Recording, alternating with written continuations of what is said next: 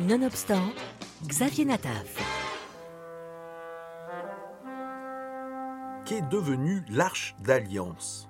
Entre textes religieux, fouilles archéologiques et haute technologie, un captivant documentaire franco-israélien disponible sur Arte enquête pour élucider ce qu'est devenu le mystérieux coffre sacré qui contenait les tables de la loi et remontait aux sources de la Bible.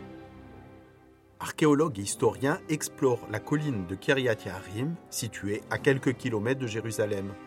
En confrontant le terrain et les textes bibliques, et grâce aux nouvelles technologies, les chercheurs vont avoir des révélations édifiantes. L'Arche de l'Alliance. D'après la Bible, ce coffre sacré contenait les tables de la loi. Il aurait accompagné le peuple hébreu dans sa conquête de la terre promise jusqu'à ce que, au Xe siècle avant notre ère, le roi David l'installe à Jérusalem, sa capitale, berceau du monothéisme. Mais quatre siècles plus tard, les Babyloniens assiègent la ville, détruisent le temple et l'arche disparaît à jamais. Depuis, ce coffre au pouvoir mystérieux ne cesse d'enflammer l'imagination des hommes et la convoitise des chercheurs de trésors. Mais quelles sont les preuves de son existence? La Bible est-elle un récit historiquement fiable? À quel moment a-t-elle été écrite? Par qui et pourquoi?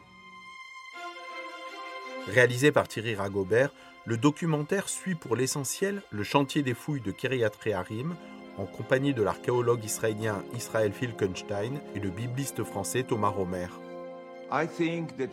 Nous pouvons maintenant avancer avec assurance que le début de l'écriture des textes bibliques eut lieu dans le royaume du Nord, c'est-à-dire avant la composition à Jérusalem, dans le royaume de Juda. Plus encore, nous pouvons avancer que certains des concepts majeurs de la Bible hébraïque viennent du Nord.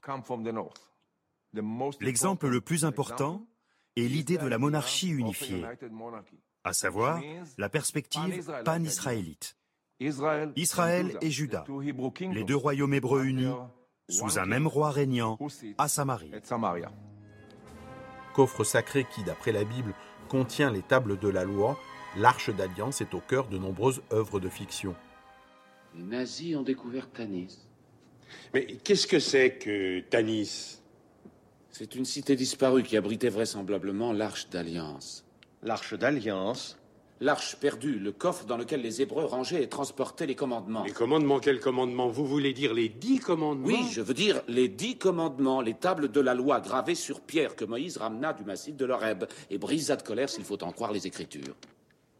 Vous n'allez jamais au catéchisme? Mais euh, Les Hébreux, les Hébreux recueillirent les morceaux des tables de la loi dans l'arche et quand ils s'en allèrent à Canaan, ils déposèrent celles-ci dans un temple, le temple de Salomon. à Jérusalem. Où elle resta de nombreuses années, jusqu'à ce qu'un beau jour, ouf, elle disparaisse. Où ça? Ah, ça, personne ne sait ni où ni quand. Cependant, un certain pharaon du nom de Shishak. Ah oui, euh, s'empara de la ville de Jérusalem en 990 avant Jésus-Christ et peut-être emporta-t-il l'arche de l'Alliance jusqu'à la cité de Tanis. Et là, croit-on, elle serait cachée dans une salle secrète, le puits des âmes. Le puits des âmes. Malheureusement, un an à peine après le retour triomphal du pharaon en Égypte, la tranquille cité de Tanis fut engloutie, dévorée par le désert lors d'une tempête de sable qui dura toute une année. Qu'en est-il vraiment? Loin des fantasmes qu'elle suscite, les avancées archéologiques et historiques nous éclairent sur cette passionnante énigme millénaire. Silo est important parce que le tabernacle était ici. Et bien sûr, le Saint des Saints à l'intérieur du tabernacle, c'était l'arche de l'Alliance. Cela pendant plus de trois siècles. C'est là que les anciens Hébreux venaient se connecter avec Dieu et se connecter les uns aux autres par le biais du système sacrificiel.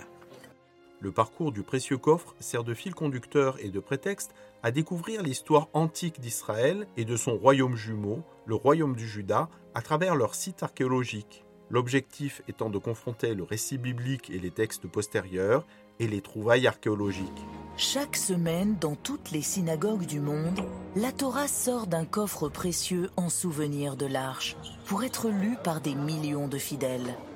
Ainsi, réelle et imaginaire à la fois, l'histoire de l'arche de l'Alliance, commencée il y a près de 3000 ans, n'en finit pas de se transmettre de génération en génération. L'Arche d'Alliance aux origines de la Bible, le film réalisé par Thierry Ragobert, est disponible sur Arte TV jusqu'au 9 mars prochain.